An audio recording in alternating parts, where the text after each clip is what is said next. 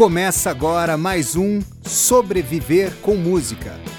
No programa de hoje a gente tem a participação especial do Júnior Tolstói e vamos conversar sobre a função do sideman. Vamos lá. Olá pessoal, a gente está começando mais um episódio do podcast Sobreviver com Música. Eu, Vadeco Schittini, estou muito feliz porque hoje tem a participação de um grande cara, super generoso, super amigo e considero como um irmão de outras vidas aí, o Júnior Tolstói. O Tolstói é compositor, guitarrista, produtor musical. Dentre os trabalhos estão Lenine, Vug Tolstói, Ana Rato. Ele também é colecionador de bonecos do Homem-Aranha e um cara super generoso. É verdade. Tolstói, é um prazer ter você no, no projeto, cara. Muito obrigado, Vadé. Obrigado, meu irmão. Obrigado, cara. Muito obrigado, obrigado demais. Obrigado demais, cara. Então vamos começar com o nosso, nosso papo aqui com a seguinte pergunta. Quem é o Tolstói por Tolstói? Cara, um apaixonado por música e arte, por arte em geral, mas pela música eu consegui me expressar. Que massa, que massa. E quando que você teve o teu primeiro contato com a música? Como é que foi a tua trajetória com a música? Assim, conta um pouquinho da tua história, assim. Minha primeira lembrança musical, cara, os meus pais sempre escutaram muito, muita música. Uhum. É, meu pai e minha mãe. E, minha, e meu tio, o Hector, irmão da minha mãe, irmão mais novo, era um apaixonado por Roberto Carlos. Meu pai sempre teve amigos tocando na casa dele, na, na, eu era criança, né, morava com ele na nossa casa.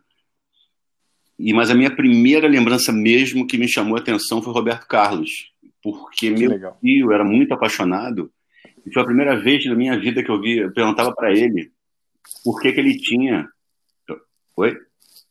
Tô te ouvindo. Ah, tá.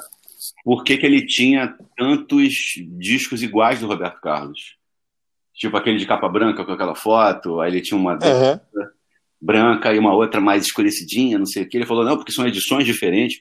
E eu não entendi, eu não sabia o que era edição, imagina, eu tinha seis anos de idade, sei lá. e, foi, e foi a primeira. Aí minha irmã ganhou um órgão, Ering Rast. E daquele. Cara. Você deve lembrar disso, aquele que você liga e começou a vir Total, eu, eu tenho até hoje um desse, cara. Ele, ele, é um, ele, ele, é uma sanfona eletrônica, é. né? Porque é. ele fica soprando lá dentro um fole, né? Fica, exatamente. E, e, aí eu lembro que eu ligava isso, aí aquela, aquela música do Roberto, esqueci o nome. Olha, quero lhe dizer todo aquele pranto que chorei por ti, que tem, que tem uma introdução. Sim. Aí eu tentando tirar aqui é um cravo, né? Eu tentando tirar uhum. aquilo, e eu vendo os filmes do Roberto na televisão, eu tentando tirar aquilo, obviamente não cheguei nem perto de tirar aquilo, porque eu desisti logo, né? Eu tinha seis anos de idade. Era mais uma, meio uma coisa de super-herói também, o Roberto Carlos, né? Total. Mas a minha primeira lembrança foi essa. E os meus, meus pais sempre adoraram música e sempre tinha muitos discos. Eu, eu lembro que tinha uma, uma vez por mês, sei lá, a cada alguns meses, a gente ia em alguma loja, eu ia com meu pai de manhã, uma loja em Copacabana, ele começava a comprar uns discos, aí eu comecei a... Eu devia ter uns 9, 10 anos, porque eu comprei a trilha do Tubarão. eu, cara, eu fiquei viciado em trilha sonora, assim, meu pai sempre dando força, assim, assim uma coisa comprando para mim, tipo, não comprava nada, mas o disco ele comprava para mim, tipo, amadão. Que legal. E eu sou o único músico da família, né? E logo que eu quis aprender um instrumento, foi bateria. É, obviamente, eles falaram bateria na casa deles jamais para do barulho, mas eles não imaginavam que guitarra pode fazer barulho também. e se fuderam. Vocês moravam em apartamento na época já, não? Apartamento, cara. Que loucura. Cara, a gente ensaiava, bicho. Em cima morava o, a dona Raquel e o Rubem Medina, que são os pais do Roberto Medina, que já devem ter morrido. Eles moravam no... Que maravilhoso, que legal. Em cima do, do meu quarto morava a mãe da dona Raquel. Imagina, eu devia ter uns 15 anos de idade, sei lá, 13. Car... Aí eu juntava todo mundo assim no quarto, né, tudo fechado. Calor miserável, cortina fechada, porta fechada. Eu tirava o colchão da minha cama e colocava na porta, achando que não fosse casar. eu lembro que a gente terminou de tocar Assim, daqui a pouco, blá, blá, alguém tentando arrombar a porta, era meu pai. Vocês mataram a mãe da Dona Raquel! Para! A velha ter morrido. Lá em cima. Caraca! Mas, cara, mas isso é do caralho. Mesmo assim, cara, ele reclamava, né? Os pais reclamavam. Mas mesmo assim, cara, ele deixava ensaiar lá. Assim, ensaiar não, a gente nem sabia o que era ensaio. Pegava o instrumento e começava a tocar. E ele sempre me deu essa força, assim. Quando ficou mais sério, que começaram a ficar preocupados, como todo pai fica, ficaria, né? E como mas eu esqueci. Não, mas é isso aí, você tá, tá respondendo. Ah, e, tá, e, tá. e, como que foi a tua história de como é que você estudava, como é que você tirava música, como é que era teu, como é que você se desenvolveu como músico, assim, como é que foi a tua trajetória de estudo, de desenvolvimento, de referência, como é que foi? Cara, eu tive aula de violão com um amigo do meu pai que foi um horror. Ele ficava bebendo uísque com meu pai, falou completamente bêbado, enfim. Aí eu tinha que aprender umas músicas que eu não queria aprender. Não tinha método, né, cara? Mas uma Sim. coisa, mas assim que eu tive uma guitarra, eu pegava o, o, o, vinil e diminuía o máximo possível a rotação do vinil, que eu pudesse diminuir a afinação da guitarra sem as cordas ficarem completamente sem nota, né?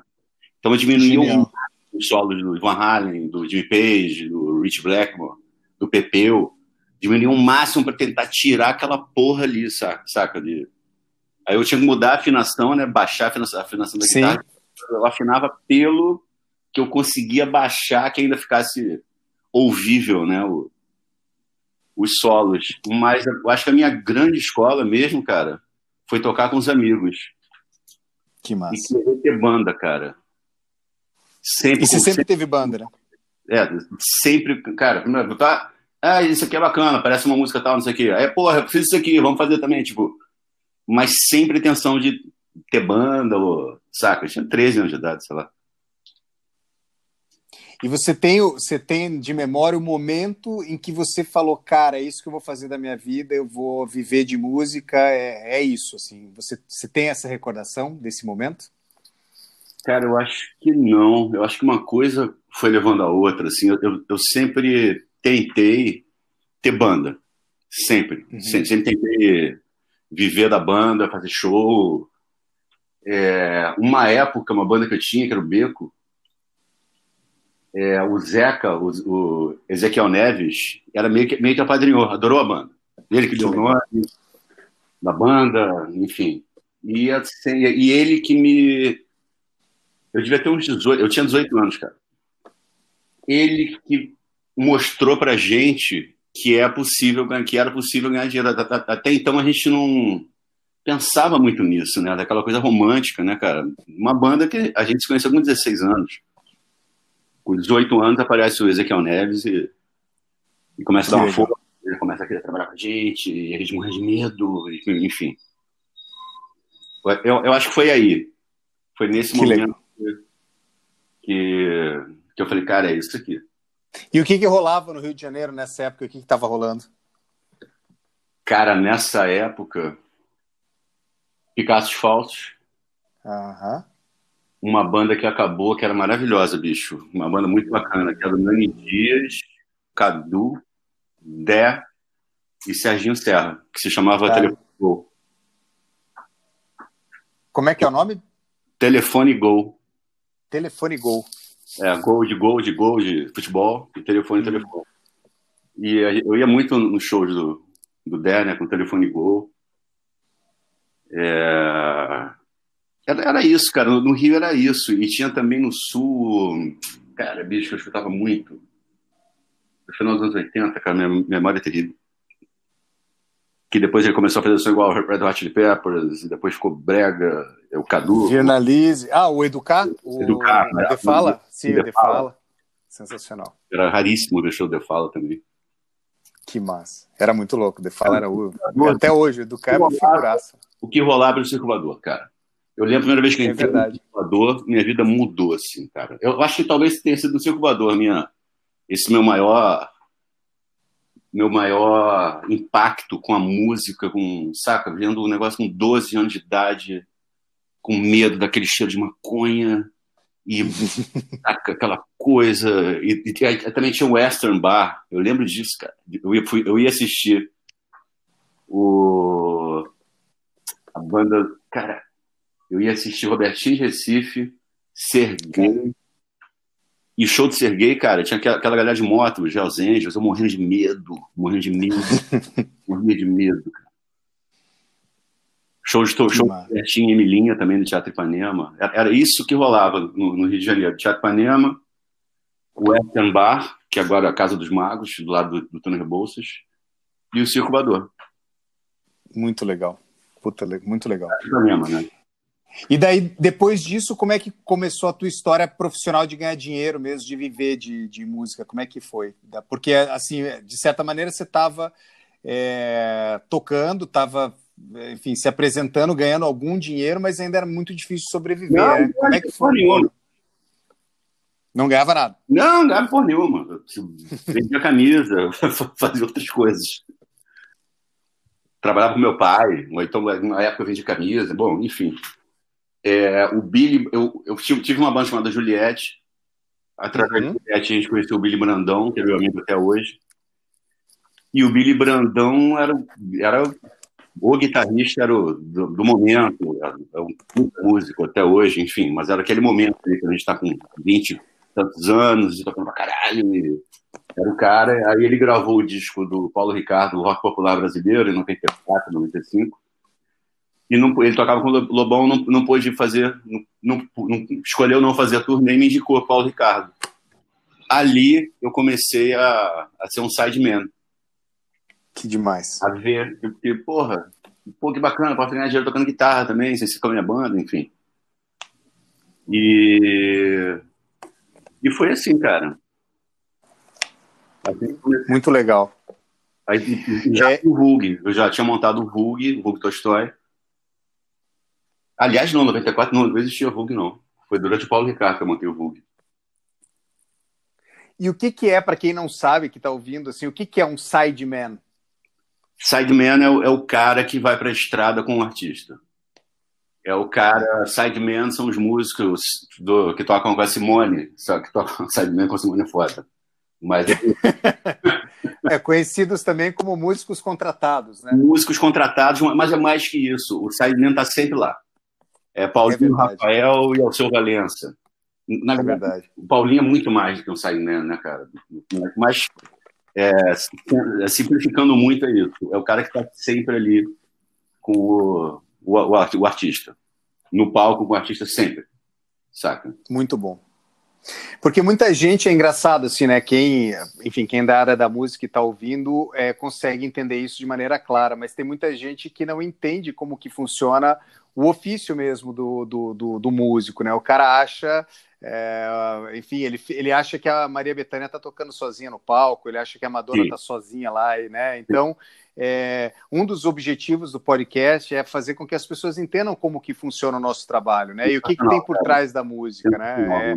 É, é a gente né, a gente pensar, é, fazer as pessoas, porque eu acho que o músico, o compositor, todas as pessoas ligadas à música, por trás da música sempre tem mentes querendo dizer alguma coisa, né? Então, assim, eu estava falando com a Boa agora há pouco, é, com, com o André Bujan, uhum. é, sobre isso, assim, né? A, por trás da música dele tem todo um pensamento, tem toda uma, uma, uma ideia que é importante que as pessoas conheçam, né? Sim. E o objetivo do podcast é esse. E eu achei muito legal quando a gente conversou sobre a ideia do tema, você falar sobre o Sideman, assim, né? E eu queria, enfim, saber de você como é que você imagina é, o Sideman hoje, o Sideman hoje é o mesmo dos anos 80? Na tua experiência, qual é a tua sensação em relação a essa, enfim, a essa posição profissional aí? Cara, o que eu vejo hoje em dia é o mercado muito pequeno, ao mesmo tempo muito grande, porque gera muito dinheiro, né? Mas só com dois estilos ou três estilos no Brasil, é... pagando muito pouco para os músicos, os gigantes pagando pouco, os não tão grandes têm, têm um, um apreço é, maior por, por quem está tá trabalhando com eles.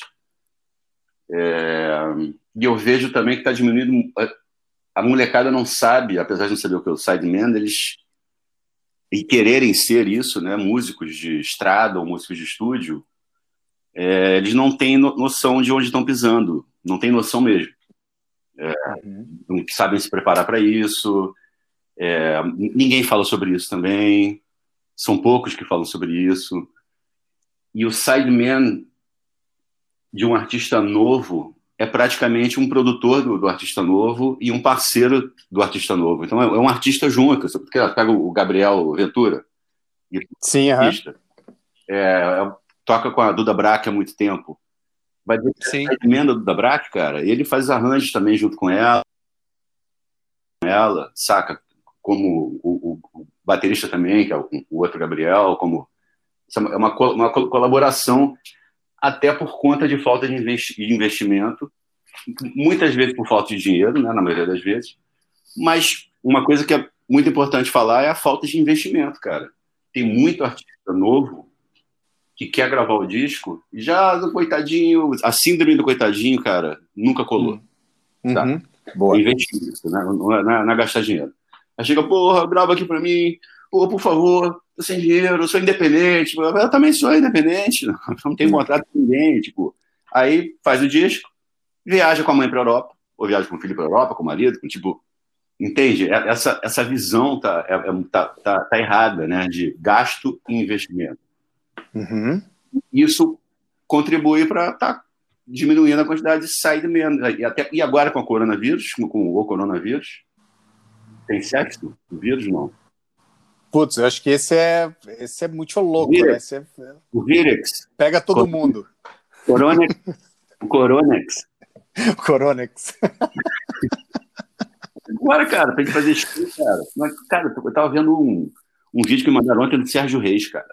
Da live do cara, com os músicos distantes, assim, para ganhar uma grana para arrecadando para alguém, não sei o quê, enfim é um grande artista, um artista grande, né, com dinheiro. Uhum. E ele, na live, ele fala, cara, eu queria falar um negócio na live aqui. Aí chegou pro sanfoneiro dele, você não veio no ensaio ontem, mas, e você não me disse por que, que você não veio, mas seus amigos falaram. Aí olhou assim para a câmera, ele não veio porque ele não tinha dinheiro para chegar no ensaio, para colocar gasolina no carro dele, e ficou com vergonha de falar para mim. E, aí ele começou a fazer um discurso, cara, sobre isso, sobre a galera que trabalha com. Cara, muito bacana. Porra, muito legal, hein? Tirando a parte política dele, né? Sim, claro. É, e é muito, lou... é, é, muito doido, porque tem os, tem os dois lados aí, né? Tem o cara que é o artista, que é o, que é o músico, que ele precisa é, se desenvolver para conseguir se aprimorar e poder estar tá num nível bacana para tocar com os outros. E muitas vezes até a, o cara acha que. Oi? Mas ele não sabe disso. Ele não sabe disso. Às vezes ele é, acha que o é, visual é mais importante do que o instrumento e o. Eu lembro hoje, isso. uma entrevista que eu dei um tempão já, falando de, do, dos fritadores, né? Uhum. É, de, de que eles não têm noção, eles acham que eles vão fazer uma carreira no Brasil como o Steve Vai, como o Satriani, como mais um monte que eu nem, nem conheço. E não existe mercado para isso aqui. E se você quer. E aí fala, não, então eu vou tocar com um artista. Como assim tu vai tocar com um artista? Já foi convidado? Já foi, tipo. Cara, e eles não, não vão saber tocar aquela porra ali, cara, saca? Uhum. Não são preparados. E outra coisa, músico de estúdio é uma coisa, músico de estrada é outra. Você com seis meses num ônibus com uma galera, cara, a, pessoa, a galera tem que ser muito bacana. Então é. tem muitos músicos de estúdio que gravam no estúdio ali e ninguém pensa nem perto de, de chamar para a estrada, porque são problemáticos. Sim. Ou eles mesmo não querem, porque cansam. Eu sou um que, puta, se eu pegar uma, uma estrada aí, cara, minha coluna eu não consigo levantar no dia seguinte. É, mas aí no caso, cara, a cada show que eu, que eu dou, tenho que dormir dois dias. mas eu tenho que fazer. Não. Não, mas você ainda dá, cara, da, da joelhada, como é que é? é mochezinho de. Moche de. Mochezinho não, mas como é que é aquela escorregada de joelho que eu vi no show no por Van Halen, aquilo ali foi sensacional. Você é ainda manda. Foi, foi sensacional. sensacional. E o que, que você acha que. Porque assim, existe também uma outra situação que os empresários, os caras também não querem muito saber de show caro, né? Você acha que, o, você acha que a culpa é mais do artista e do empresário que contrata os músicos ou os sidemans? Como, como assim? Você acha... Não entendi. Porque, empresário assim... show caro? Como? Não entendi. Empresário não quer saber de show caro? Não entendi. É, o, o, o, produtor da cidade, o empresário ah, da cidade sim. que vai contratar, ele também ele quer uma produção barata, ele não quer pagar. Claro. Porque né, eu fui num show no, em Londres do Goran Bregovic, eu falei, cara, vai ser foda. Eu imaginava assim, 50 uhum. músicos no palco, aquela orquestra. Cara, cheguei, tinham as três mulheres, um batera, um baixo, um cara com, com saxofone e um com trombone. E o resto tudo gravado. Eu falei, cara. E, tinha, e já tinha bastante gente, hein? E já tinha bastante gente, cara, muito louco, e tudo gravado, né? Assim, até o violão, às vezes, você ouvia gravado. Aí você falava, porra, que foda, eu, que, eu queria ver o quê? Eu queria ver os músicos tocando, errando, né? Era claro. isso que eu queria, do, ainda mais num som daquele, né? Mas faz e... parte cara, do, do, momento, né, cara? Agora, faz parte do momento. Dar o play no Pro Tools, mas sendo que lá fora muitos artistas não podem usar né, o, o que foi gravado no estúdio, ou pagam muito bem, para usar aquilo uhum. gravado no estúdio, na turnê, para o músico que gravou e não está ali. Ou a cada show eles pagam um cachê pro cara, ou então regravam com outro cara, saca? Que tá ali, já está ali no palco, enfim. Mas, é ah, interessante. Mas justamente a tecnologia veio para ajudar nesse quesito, né? De, de fazer mais, é, é, ser mais viável um show. Cara, pega a Duda Beat, saca? Que uhum. tá arrebentando. Ela tem três formatos de show, bicho. Uma banda grande, uma banda menorzinha e ela mais um cara. Tipo, a gente tem que adaptar, cara. Negocia, claro. Tem, a não ser que você seja Ivete Sangalo, quem vai lá. O Ivete é o exemplo, mas um cara grande, saca? Leva quem quiser, cara. Os, cara, é muita gente. Equipe grande. Mas a galera tá sem dinheiro para comprar ingresso há muito tempo. O ingresso tem que ser barato, né? Tem que ter uma ajuda, geralmente tem ajuda, um projeto Petrobras, um, os Sescs, que também estão querendo acabar. Cara, você vai num show do Chico Buarque do Sesc ou do Lenine, pagando 20 reais, cara. Pois é, né? Não custa 20 reais para, saca, para, sei lá, quantas pessoas, cara, mil, duas mil pessoas, sei lá. Não tem ideia, mas, cara, não é, aquilo não paga o show, cara. O Sesc tá bancando a porra do show. E as pessoas é. não têm essa, essa noção.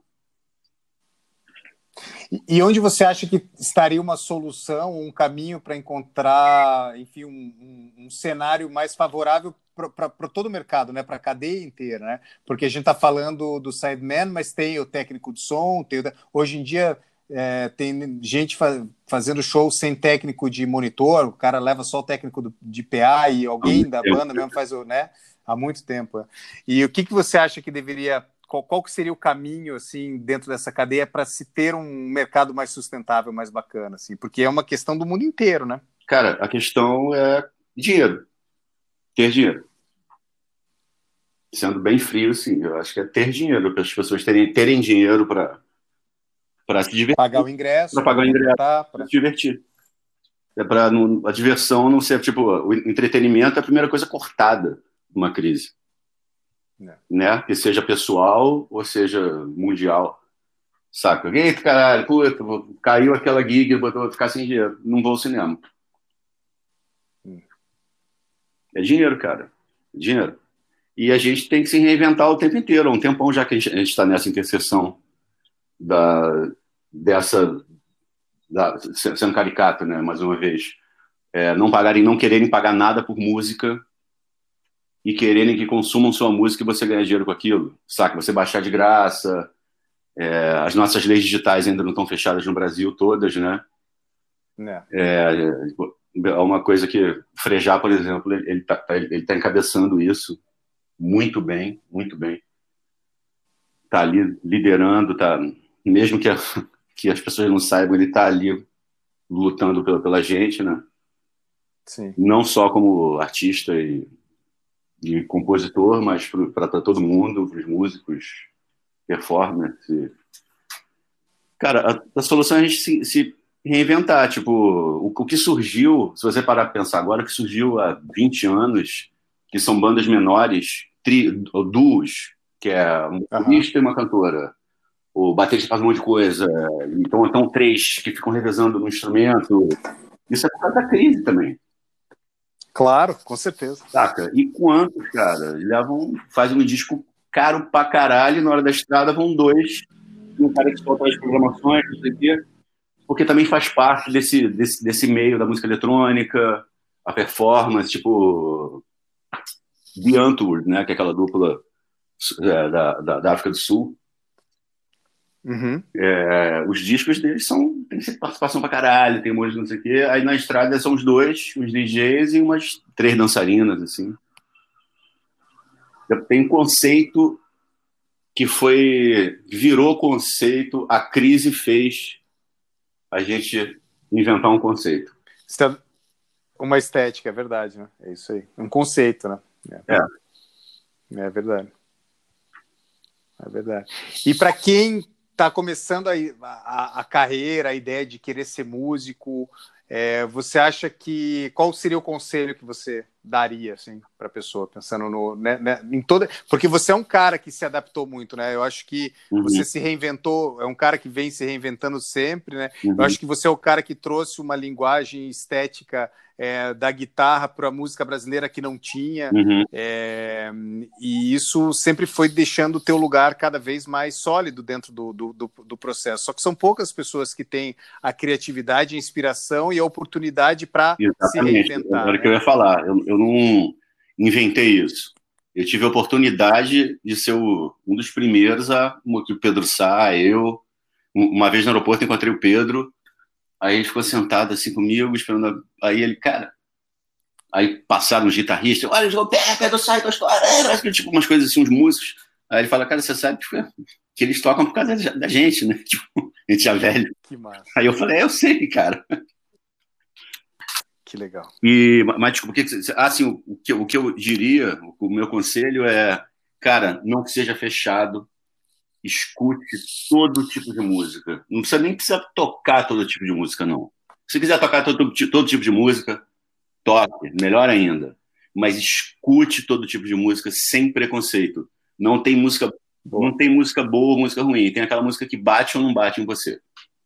Saca? É muito difícil um garoto de 15 anos, de 13, de 18, não ter, não ter preconceito. Né? Porque vive um. Bom, enfim. Mas, cara, é... tenta vencer os preconceitos, escuta de tudo, cara. Escute de tudo, não escute só o seu instrumento e toque com outros pessoas. Toque com o máximo de gente possível, saca? E sempre gente que toca melhor que você.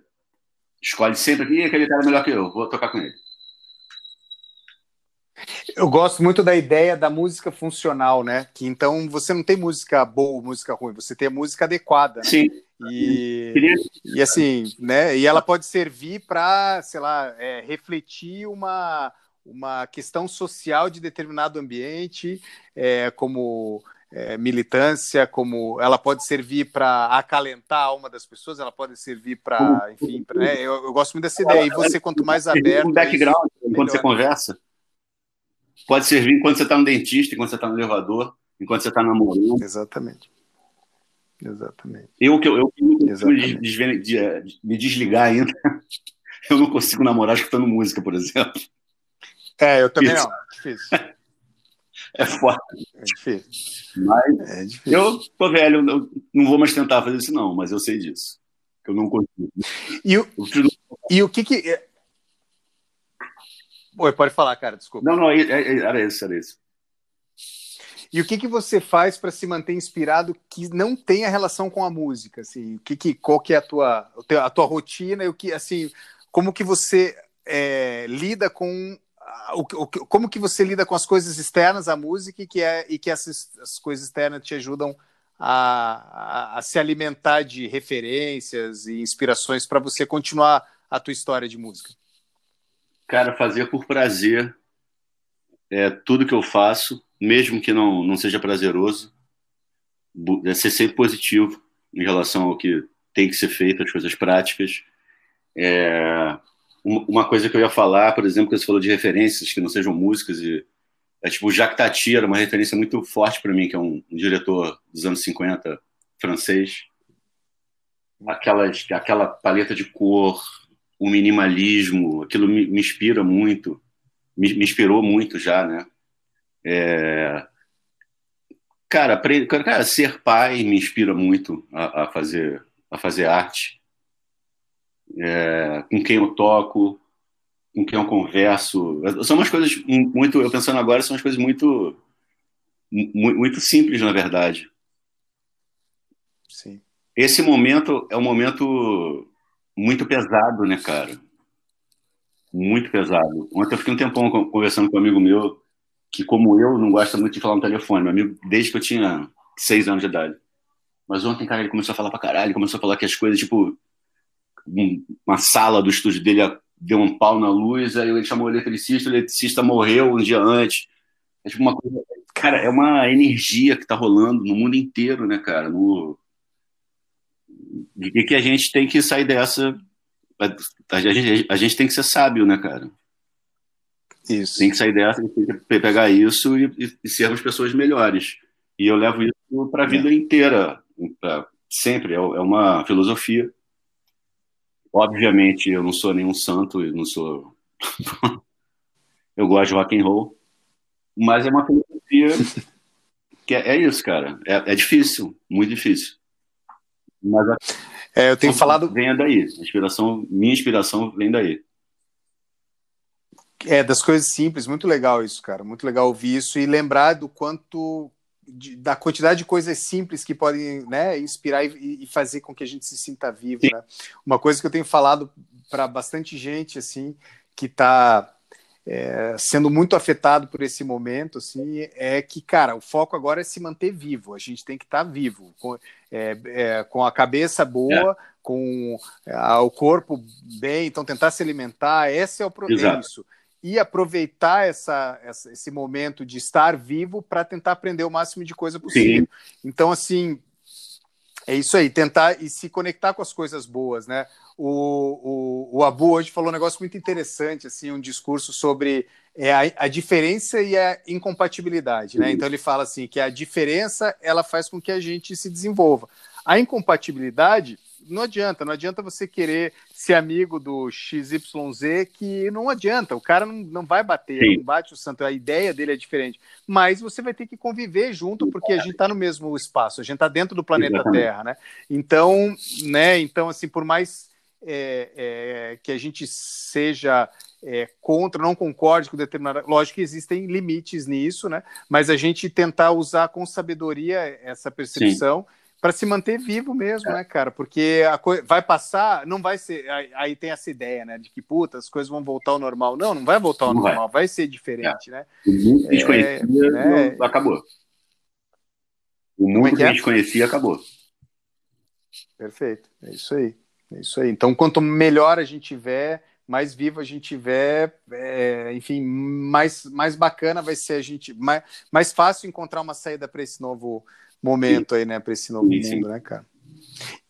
E o que, que você acha que vai ser, cara? Cara, eu adoraria que as pessoas pensassem como a gente, como nós dois. Mas eu vejo muita gente que, cara, a gente está no começo ainda, né, cara? E isso é, é desesperador. Eu acho que a questão de consumo já mudou.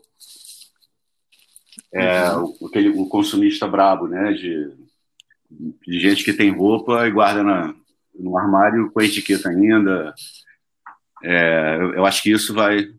Eu, eu te mandei um texto do, daquele filósofo francês, eu mandei?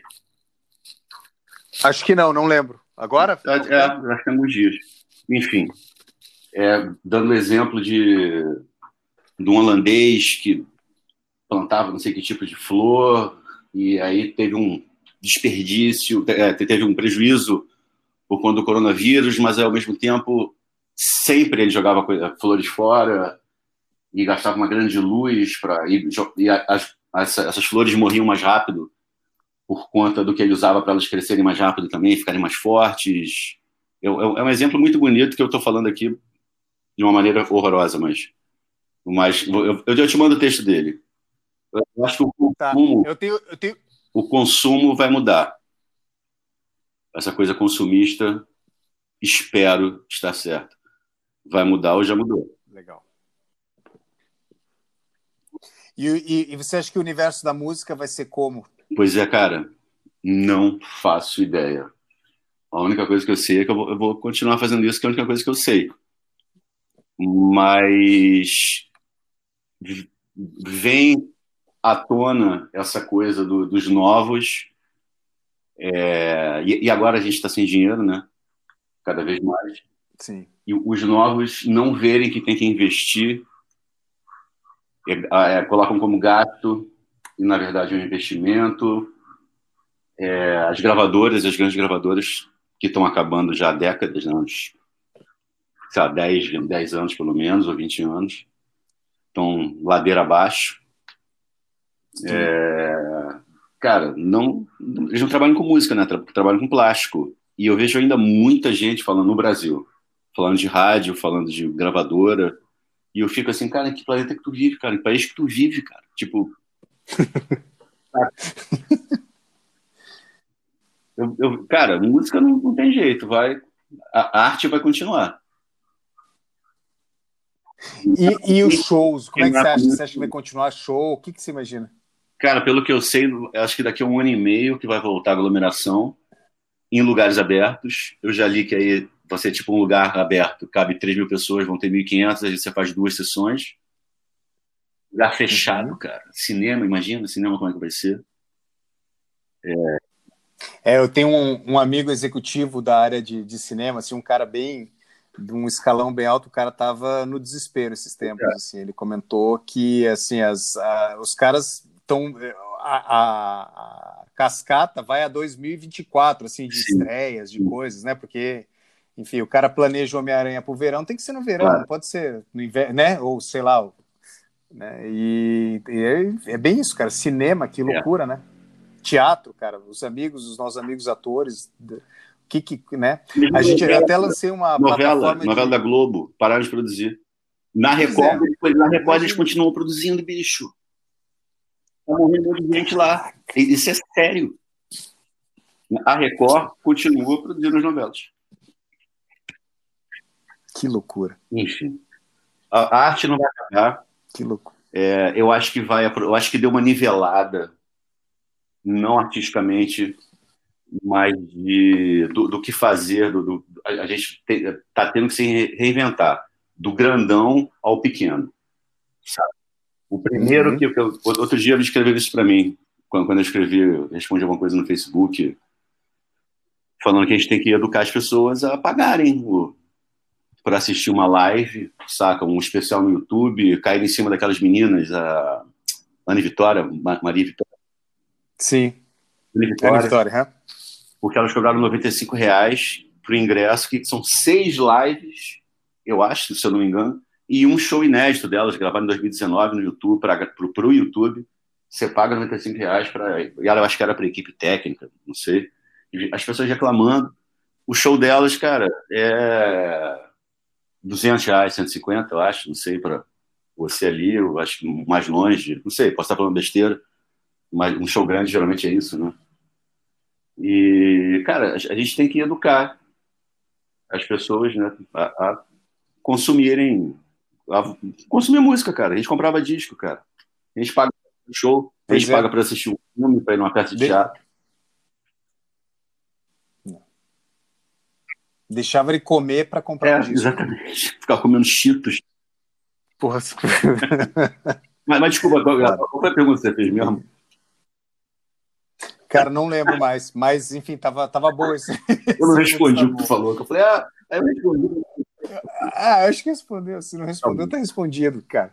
Pô, Tostor, massa, cara. A gente bateu aqui o tempo do, do, do, do, do, episódio. Acho que vale a pena a gente, de repente, tentar mais uma, uma, mais uma outra oportunidade, sei lá, se conectar com outro assunto aí. Eu tô aproveitando a quarentena para fazer vários episódios, vou começar a lançar Pô, nas próximas semanas. E e, pô, cara, demais, assim, obrigado bom, sempre, cara. É, obrigado, quero irmão. dizer. E, quero dizer que, cara, uma das coisas que eu aprendi com você, é, convivendo com você, foi em relação à generosidade e em geração ao controle das pô. coisas, assim. Eu acho que você é um cara que, é, que consegue deixar a energia e as coisas, as coisas fluírem de uma maneira muito porra, bacana, assim. E, porra, é muito, muito bom, assim, cara. Obrigado demais por é um deixar registrado. Tu é um dos maiores pensadores do Brasil, bicho. Tu é, tu é o caras que mais fazem, que, os maiores ex, executores no sentido de executar. Tu executa, cara. Não porra, tem obrigado. tempo ruim. Tu faz, cara. Tu é um dos maiores obrigado, produtores culturais que eu conheço, cara. Um dos, um dos maiores compositores que eu conheço também. Tu faz oito músicas em uma hora. Músicas boas, foda, bicho. Massa, obrigado demais. Irmão. Obrigado demais, cara. Muito massa. Cara, bicho, um abração, cara. Eu te chamo no WhatsApp ali pra gente tá finalizar tá daí e conversar entre nós, que a saudade está sempre aí. Valeu, bicho. Um abraço para todo mundo aí que ouviu o nosso podcast Sobreviver com todos. Música. Siga a gente e vamos nessa. Beijão. É isso aí. Se você gostou do nosso podcast, mande um e-mail para sobrevivercommúsica@gmail.com. Valeu.